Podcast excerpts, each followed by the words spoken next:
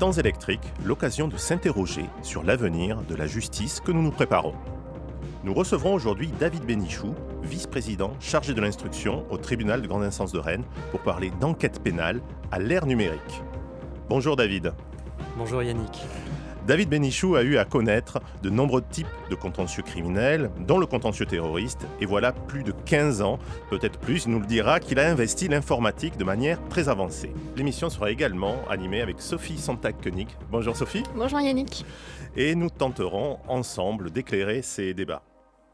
Une certaine représentation populaire imagine certainement les enquêteurs équipés d'outils d'investigation extrêmement avancés d'écrans géants tactiles réalisant des connexions entre toutes les données de l'affaire dans une lumière savamment travaillée avec comme fond musical les ou.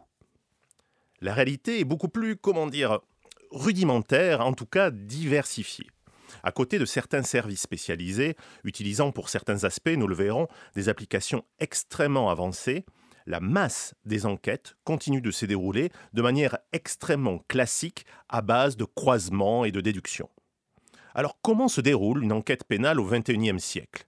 Voilà la question que nous poserons et que nous poserons à David Bénichou. Et avant d'y répondre, euh, je souhaite laisser la parole à, Sophie pour nous livrer une première approche de ce sujet.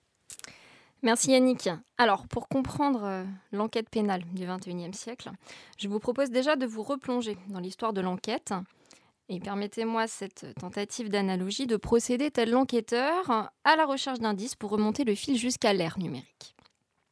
Au XIXe siècle, s'étaient développées officieusement des pratiques d'enquête, alors non envisagées par le Code d'instruction criminelle de 1808. Enquête illégale ou extralégale, dénoncée pour cela par certains juristes de l'époque, cette forme d'enquête avait malgré tout fini par s'imposer en pratique, en dehors des cas réservés à une autre forme d'enquête dite de flagrance, et s'en différenciait par un esprit de non-coercition à l'égard des personnes concernées. Il fallut pourtant attendre 1959 pour que le Code de procédure pénale légalise ces pratiques, intercalant aux articles 75 à 78 du Code ce qui sera appelé l'enquête préliminaire, dans les interstices séparant l'enquête de flagrance et l'instruction judiciaire. Aujourd'hui, si l'on ouvre le Code de procédure pénale, on y trouve toujours inscrit cette distinction entre enquête de flagrance et enquête préliminaire, avant que ne soient abordées les investigations dans le cadre de l'instruction. Mais depuis 1959, l'enquête a continué d'évoluer au gré des transformations de la criminalité et des réponses procédurales et politiques à y apporter. Le délinquant du XXIe siècle n'est plus celui de 1808, ni même du milieu du siècle dernier. L'enquête pénale du XXIe siècle serait devenue celle de l'ère numérique. Pour autant, il n'est inscrit nulle part dans le code le terme d'enquête numérique, et en soi, le mot ne revient que très ponctuellement. Alors de quoi s'agit-il? On ne l'entend pas ici au sens premier et mathématique du terme, mais davantage le mot renvoie à l'utilisation des technologies de l'information et par extension l'ère numérique à une culture numérique, que décrivait dans son ouvrage du même nom Milad Douei, pour mettre en exergue la transformation de la vision du monde que produit la diffusion des technologies digitales sur leurs utilisateurs. Télévision numérique, photo numérique, téléphonie numérique, radio numérique, et aujourd'hui enquête numérique? Ces transformations concernent effectivement aussi la matière pénale. Délinquants et enquêteurs y sont confrontés que l'enquête s'opère dans un milieu numérique, soit qu'elle s'effectue avec des moyens numériques. Alors il faut distinguer les deux situations. En effet, l'enquête dans un milieu numérique nécessite des techniques spécifiques pour permettre aux enquêteurs de rechercher les délinquants qui usent, avec stratégie, des bénéfices des technologies de l'information et de la communication pour mener à bien leurs desseins criminels. Pour autant, ça n'implique pas nécessairement de, réinventer la procédure qui va avec. Concernant les outils numériques au service de l'enquête, le changement de paradigme est beaucoup plus profond. Les capacités de traitement de l'informatique ont rendu possible des traitements et des recoupements difficilement accessibles à la cognition humaine. On pense bien sûr en tout premier lieu aux outils d'analyse criminelle utilisés dans l'affaire dite du Petit Grégory, ou encore récemment à l'ordre du jour dans des affaires ayant pu impliquer Nordal Lelandais. La physionomie initiale de l'enquête a alors progressivement changé vers un effritement des cadres classiques d'enquête jusqu'à aboutir à des règles de procédure finalement dérogatoires liées au domaine de l'indélinquance et de la criminalité organisée, parmi lesquelles euh, le domaine du trafic de stupéfiants et de la lutte contre le terrorisme. On assiste à la création d'un dispositif légal autorisant une plus grande coercition des moyens d'investigation et ainsi à une diversification technologique des mesures et outils à la disposition des enquêteurs. Même si certains de ces moyens, évidemment, ne sont réservés qu'à des contentieux spécifiques. Alors évidemment, je ne l'ai trouvé nulle part dans le Code de procédure pénale, mais nous comptons aujourd'hui sur vous, David Bénichou, pour nous éclairer sur cette nouvelle forme d'enquête qui s'impose en procédure pénale. Cher David, je dois en effet avouer vous avoir parfois imaginé enquêter sur un rythme aussi sautillant que la musique que nous sommes en train d'écouter, avec beaucoup d'enthousiasme pour sauter d'un outil à l'autre, si ce n'est la matière, la gravité des affaires et des enquêtes que vous avez dû avoir à, à connaître. Alors, aujourd'hui, en quoi le numérique investit-il le champ des infractions pénales? Les technologies ont facilité la connexion d'infractions classiques, les escroqueries, le blanchiment. Mais existe-t-il une criminalité numérique spécifique? Alors, vous soulevez, euh, cher Yannick et, chère Sophie, une multitude euh, de points et de réflexions intéressantes sur l'évolution de l'enquête pénale dans le temps, depuis l'émergence de ces, ce qu'on appelait des nouvelles technologies de l'information et de la communication il y a 20 ans, du numérique aujourd'hui. Euh, mais je dirais que la, notre adaptation, en tout cas au sens procédurale, euh, sociologique n'est toujours pas terminée, puisque d'ailleurs on en parle encore aujourd'hui. Euh, alors il y, a vraiment plusieurs sujets. Celui de la criminalité spécifique, qui serait vraiment spécifiquement numérique, à première vue, ce qui me vient immédiatement à l'esprit, c'est celle des rançongiciels, qui supposent ah oui, on a vu ça, ouais, des, sortes de petits logiciels qui s'installent sur l'ordinateur. Voilà, c'est ça. C'est vraiment, ça fait corps avec le système d'information. C'est-à-dire que c'est un programme qui rentre furtivement dans un ordinateur, que ce soit l'ordinateur d'un particulier ou d'une entreprise, qui va chiffrer, c'est-à-dire coder les données de cet ordinateur et exiger le paiement d'une rançon pour les décrypter, avec un délai si court que le dépôt d'une plainte serait privé de toute utilité pour la personne qui en est victime. Et ça, ça fonctionne plutôt bien parce que ça peut être déployé massivement. Euh, et donc ça rapporte euh, beaucoup d'argent parce que ceux qui ne souhaitent pas perdre leurs données n'ont qu'une possibilité, c'est payer la rançon. Ah et euh, par ailleurs, il y a aussi, euh, j'imagine, d'autres formes d'accès, de, maintien frauduleux au système d'information. On a un corpus euh, législatif en France autour de la loi Godefrein également, qui avait déjà essayé, c'est la fin des années 80, je pense, d'identifier un certain nombre d'infractions qui seraient spécifiques. Oui. Alors aujourd'hui, on a au sens matériel un code pénal qui couvre largement tout le spectre des infractions possibles, puisque ça va de l'accès frauduleux au maintien frauduleux, la modification de données, la suppression de données, tout cela pouvant venir aussi comme circonstance aggravante euh, d'infractions classiques. Donc au sens du droit matériel, il n'y a aucune difficulté pour, euh, pour réprimer, pour embrasser tout, tout le champ de infractionnel. Les vraies difficultés vont se situer au niveau pratique, qui est est-ce qu'on a la les services suffisamment étoffés pour faire face à une délinquance qui peut devenir une délinquance de masse Est-ce qu'on a un appareil judiciaire qui est assez euh, réactif et spécialisé pour traiter correctement euh, cette forme de délinquance? Pas sûr. Alors sur un autre aspect, euh, en lien avec, avec, cette criminalité, on a entendu parler ces dernières années du dark web.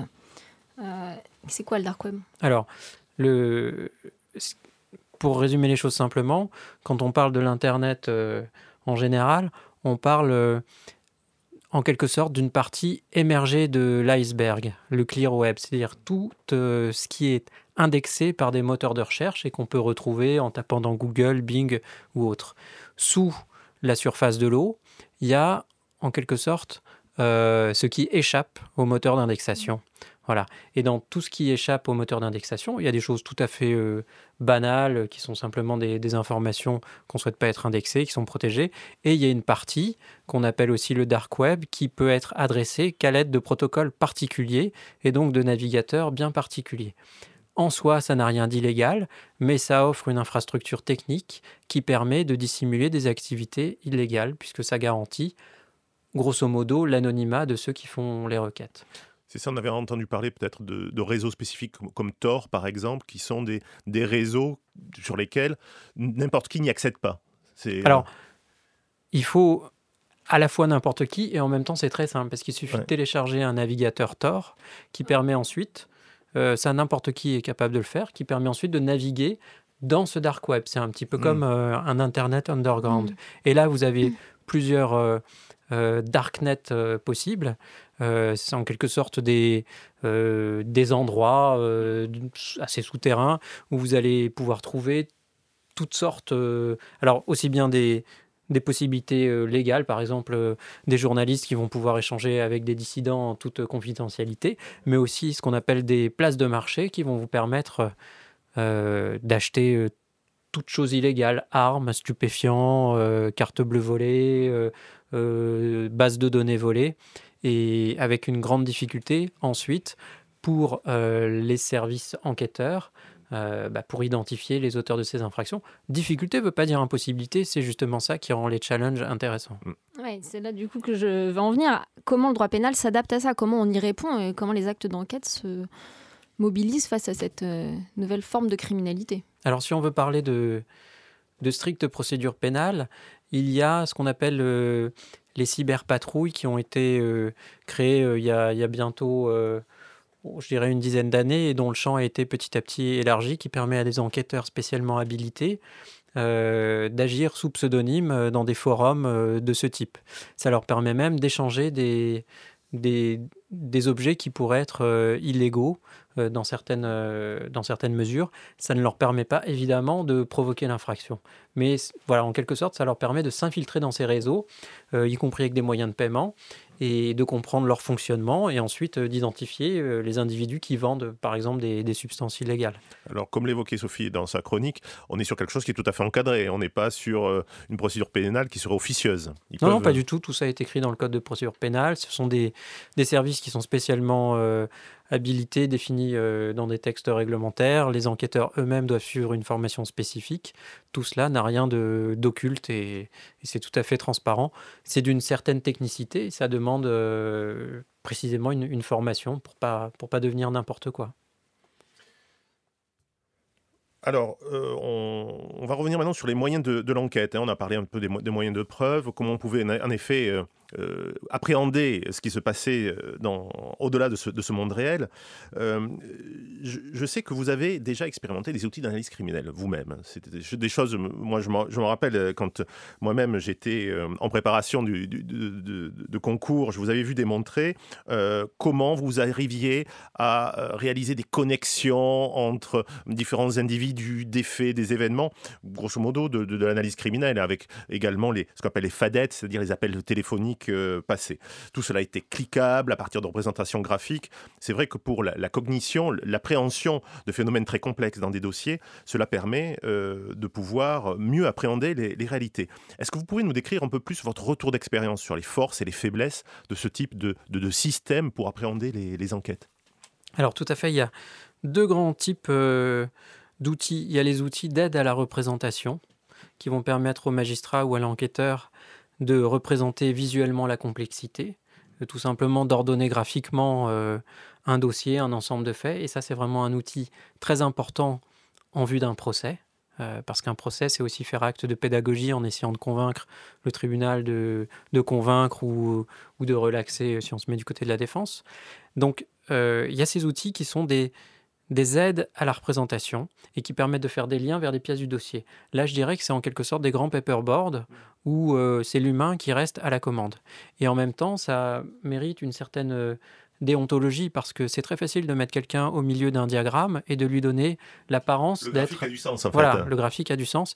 Et on est dans un monde où tout le monde est lié à deux, trois liens avec n'importe qui euh, dans le monde. Donc c'est très facile de donner euh, voilà, un, rôle qui n'est pas forcément... Euh, et en même temps, si c'est utilisé correctement, ça offre un bon outil pour le contradictoire. On va tout de suite mettre en évidence ce qui fait discussion et ce qui ne fait pas discussion, pour aller directement à l'essentiel du débat judiciaire.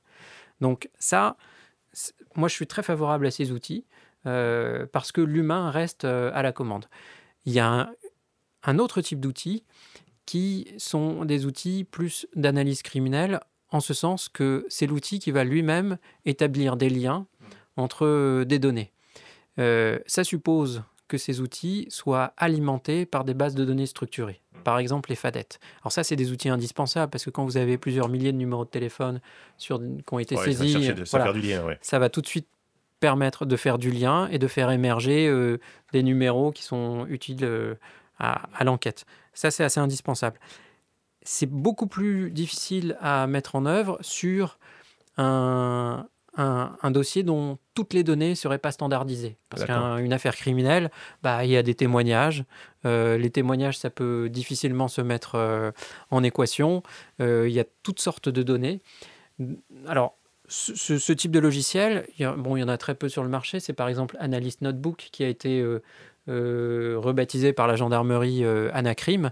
Donc ça, c'est un peu la grosse artillerie et ça, demande vraiment une formation d'analyste criminel pour remettre en, en, ordre toute, une série de faits qui peuvent être très hétérogènes. Ça peut être, et, ça m'est arrivé de l'utiliser dans des dossiers de lutte antiterroriste, ça peut être un outil très précieux parce que quand la complexité d'un dossier dépasse un certain niveau, il y a certains rapprochements, euh, certaines lacunes de l'enquête qui peuvent tout à fait, tout à fait échapper euh, aux enquêteurs et aux magistrats.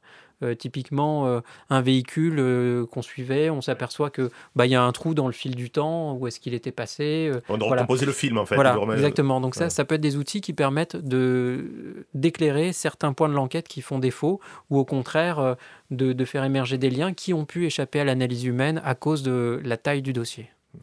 Et alors, ce que vous dites là appelle une autre limite. Euh, on évoquait dans une précédente émission des algorithmes prédictifs. Alors ça, ça se fait pas encore en France. On en parle à l'étranger. Mais euh, est-ce que vous voyez dans l'application aux technologies de, euh, ces aspects-là, soit une, une, évolution possible en France, soit de réelles limites?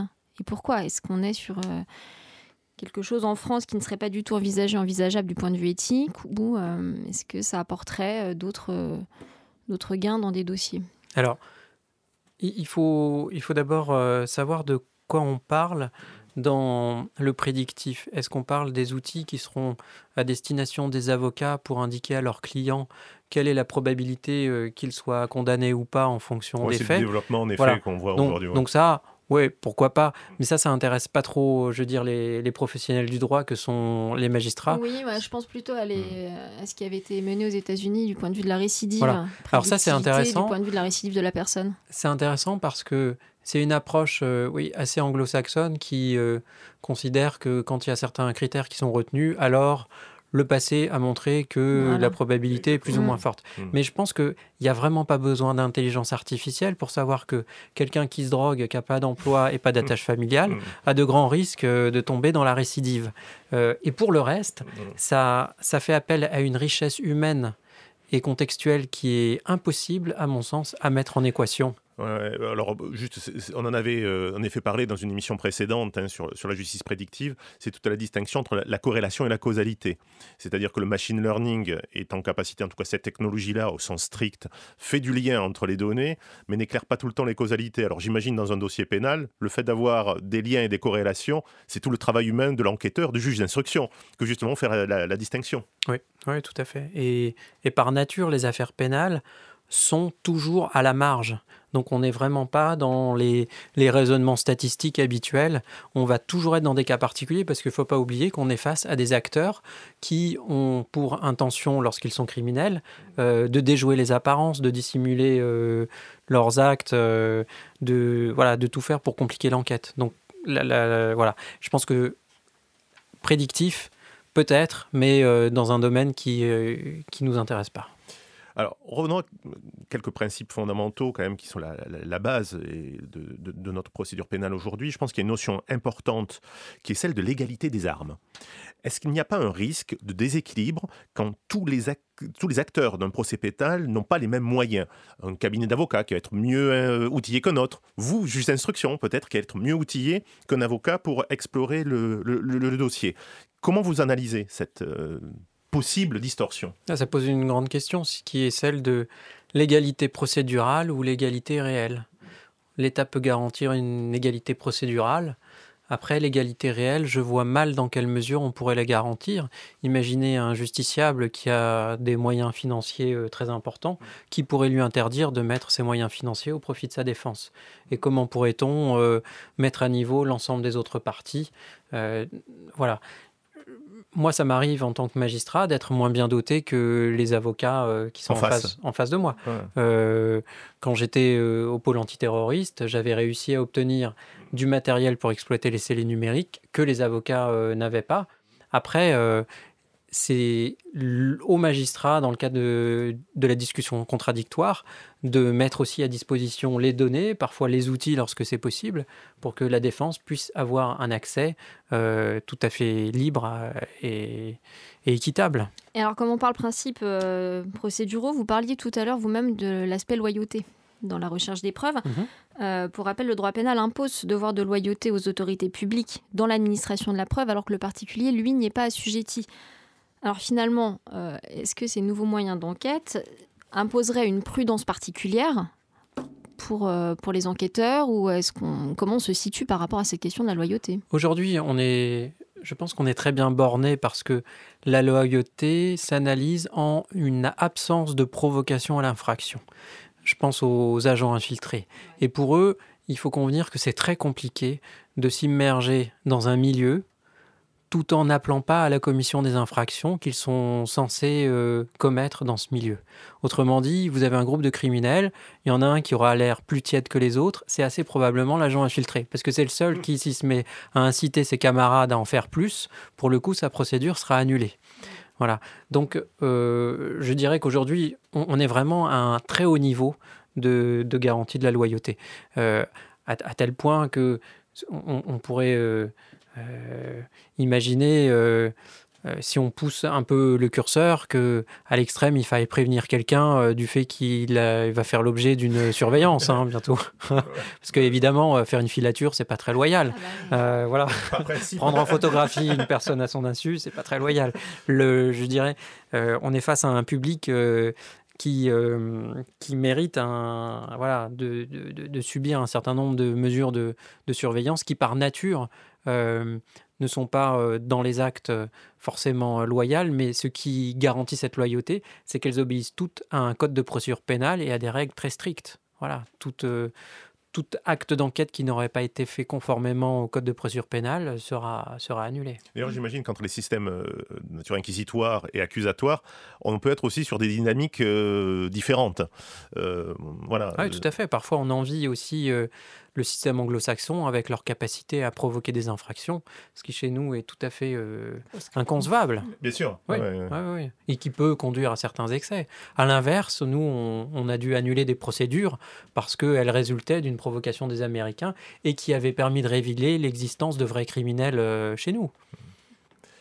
Alors il est temps euh, de conclure euh, cet entretien et je vous sais, David, extrêmement curieux de littérature de, de, science-fiction. Et la question, peut-être un peu facile, mais inévitable, si vous aviez à envisager la justice pénale dans 20 ans, comment l'imagineriez-vous? Comment est-ce que vous la décririez? Alors déjà, je vais je vais pas me fier à mon expérience des 20 précédentes années parce que j'ai pas vu d'amélioration sensible. Et la science-fiction, ça doit faire toujours un peu rêver. Et donc, je penserai un petit peu à, l'assistant qui a. Euh, dans Blade Runner, euh, le personnage principal bénéficie, en tout cas dans Blade Runner première version, d'un assistant vocal qui l'aide, euh, qui l'aide dans son enquête.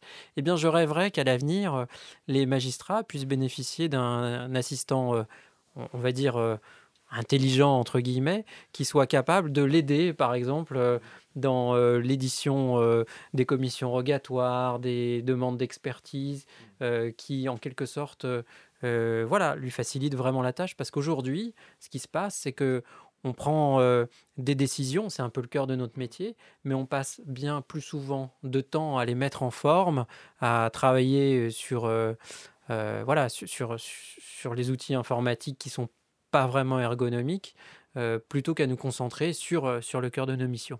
Donc oui, je pense que dans, dans les 20 prochaines années à venir, je un assistant. Voilà. voilà, voilà. Vous avez un nouveau dossier, souhaitez-vous faire une expertise psychologique? Oui, non, voilà, j'ai tel expert disponible Oui. Et, et, voilà, et je pense qu'il y aura des vrais gains en termes de productivité. Bon, la commande est passée auprès de nos camarades du ministère de la Justice pour construire un Jarvis. Merci beaucoup, David. Merci, Yannick. Cher David, pourquoi ne pas tenter d'illustrer musicalement notre thématique, puisque nous tenterons lors de chaque émission d'aller chercher de l'inspiration auprès de la communauté des temps électriques dont vous faites tous partie, donc n'hésitez pas à nous envoyer vos suggestions pour nos prochains thèmes.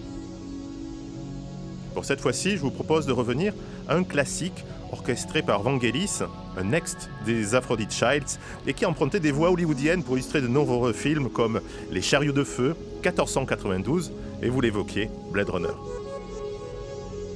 Vous écoutez le titre Blade Runner Blues qui est sorti en 1982 et il a été euh, composé pour le célèbre euh, film éponyme de Ridley Scott, adaptation du roman de Philip K. Dick, Les androïdes rêvent-ils de moutons électriques?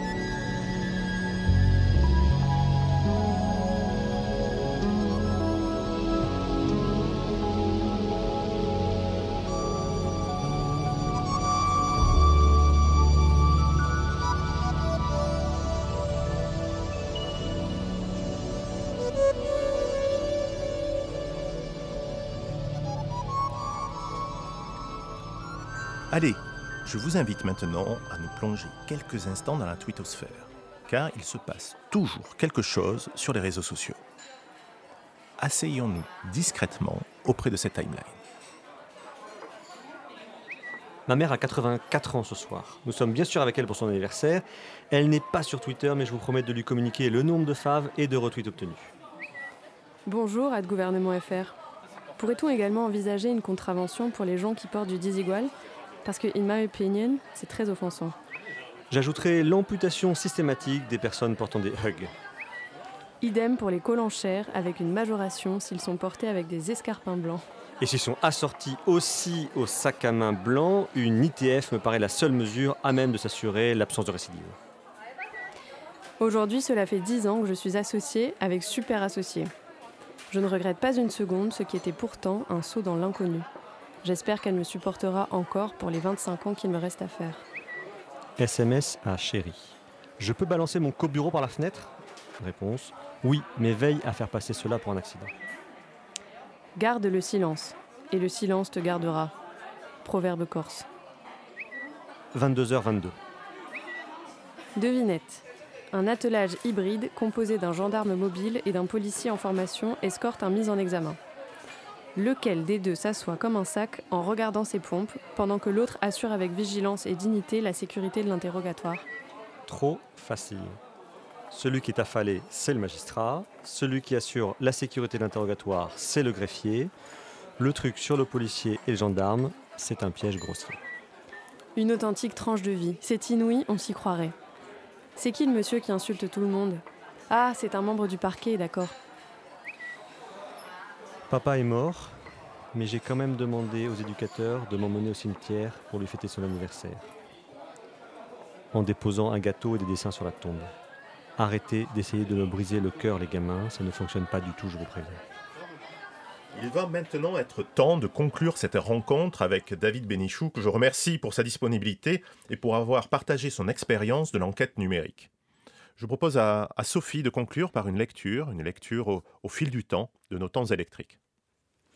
Merci Yannick. Alors aujourd'hui la lecture, elle est extraite de Souvenirs de Sherlock de Conan Doyle dans une nouvelle euh, qui est L'interprète grec. Voilà un endroit idéal pour celui qui cherche à étudier l'humanité. Regardez ces spécimens magnifiques. Regarde Sherlock, ces deux types qui marchent dans notre direction, par exemple. Le marqueur de billard et l'autre? Oui, qu'est-ce que tu penses de l'autre? Les deux hommes s'étaient arrêtés juste en face de la fenêtre. Sur l'un d'eux, je relevais quelques traces de craie à la poche du gilet. C'était tout ce qui pouvait suggérer le jeu de billard. L'autre était très petit, brun. Il avait le chapeau rejeté en arrière et il portait des paquets sous son bras. Un ancien militaire, je crois, fit Sherlock. Et qui a été démobilisé très récemment, observa Mycroft. Il a servi aux Indes, comme sous-officier, dans l'artillerie. Et il est veuf. Mais il a un enfant. Des enfants, mon cher, plusieurs enfants. Allons, intervint Jean Riant. Voilà qui est un peu trop fort. Évidemment, répondit Holmes.